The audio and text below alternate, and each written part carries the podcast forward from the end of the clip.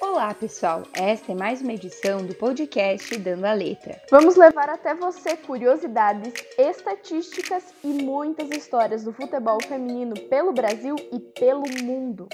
Eu sou Isabel Piccoli e aqui comigo Valéria Sense. Olá, Val! Olá, Isa! Olá para todos que estão nos acompanhando. Hoje nós vamos falar sobre um pentacampeonato. Sim, o assunto de hoje é o Campeonato Carioca de Futebol Feminino 2019. Fique com a gente, o Dando a Letra está no ar.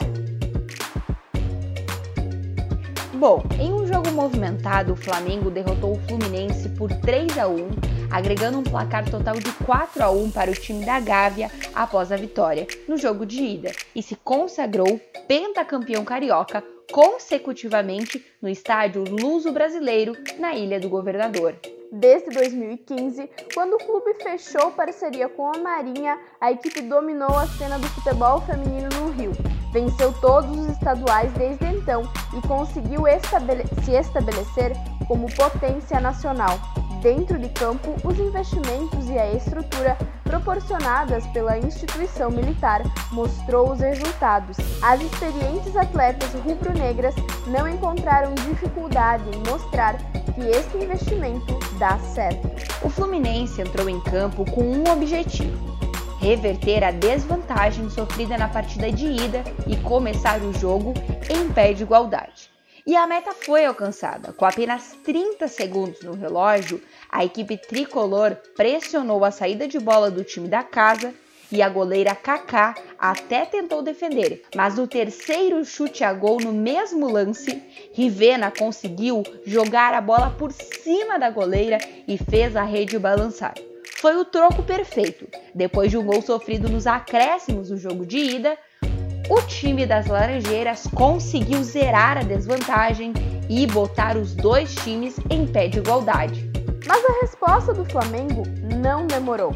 Aos 13 minutos, Gabi fez belo cruzamento e colocou a bola na cabeça de Ana Carla, que empurrou para dentro do gol tricolor. Com 1 um a 1 um no placar do jogo e a vantagem do jogo de ida, o Flamengo finalmente foi capaz de impor a soberania técnica em campo. A volta do intervalo, o Valo aumentou a pressão de ambos os lados e a equipe tricolor voltou a campo com mais intensidade, cometendo faltas mais duras.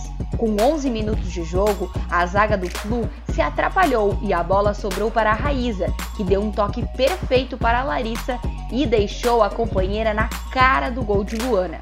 Ela foi derrubada na área e a juíza marcou a penalidade.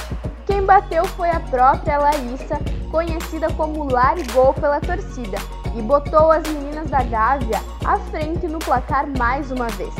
20 minutos depois, ela de novo, em jogada parecida, parecia ser replay da anterior. Ela levou a bola até a pequena área, pelo lado direito, mas foi derrubada antes que pudesse finalizar. Desta vez, quem cobrou foi a Gabi, e com um chute no canto superior direito, ampliou a vantagem do Flamengo para 3 a 1. A partir daí, foi só esperar a hora do apito final. Com muita festa, a torcida rubro-negra marcou presença na arquibancada e incentivou o time do começo ao fim. Quando a marca dos 40 minutos chegou, os gritos de é campeão já eram ouvidos no estádio. Diversas torcidas organizadas marcaram presença. Urubuzada, Flamaru, Flaolaria e Flamaguaça levaram bateria, bandeiras e faixas. Em uma das faixas estava escrito: Assumam o time feminino. A festa no gramado foi tão empolgante quanto a arquibancada. E como sempre fazem no final de suas partidas como mandante, a equipe do Flamengo comemorou a vitória com os torcedores. Para Ana Carla, autora de um dos gols da partida e responsável pela assistência que levou ao gol de Raíssa no primeiro jogo da final, a presença da torcida é fundamental. Abre aspas. Nós começamos perdendo, mas conseguimos nos recompor dentro da partida. Quando o cansaço bate e a perna não responde, o grito da torcida é um fôlego a mais para a gente que está dentro de campo. Fecha aspas. Contou. E Val, o Flamengo se sagra campeão com uma campanha irretocável. O Mengão finalizou a competição com 134 gols marcados e apenas 7 sofridos. Isso mesmo, Isa. O time goleador tinha personagens que ajudaram muito a construção desse saldo expressivo. Duas jogadoras do Flamengo estão na artilharia da competição. Flávia é a artilheira com 25 gols e em seguida vem Samia com 24 gols. As outras três jogadoras que fecham o top 5 das goleadoras do Cariocão são Raíza, Rafaela e Ariane, com 19, 15 e 14 gols, respectivamente. E Val, eleita rainha da partida, nome do prêmio da Federação Estadual do Rio de Janeiro para a melhor atleta em campo, Larissa comemorou o pentacampeonato. Abre aspas. Estou muito feliz. Esse prêmio significa a conclusão do meu trabalho. A gente rala muito todos os dias, sabemos das dificuldades e estamos sempre buscando o melhor para todas. Fecha aspas, afirmou a atacante. E apesar da derrota, Isa, o Fluminense comemorou bastante a medalha de prata, que garante a classificação para a disputa da Série A1 do Brasileirão no próximo ano. Este ano, a equipe conseguiu chegar até as oitavas de final da Série A2 terá desafios pela frente na nova temporada. E para a treinadora Tyson Passos, o desempenho de suas atletas foi sensacional. Fiquei muito satisfeita com aquilo que a gente apresentou.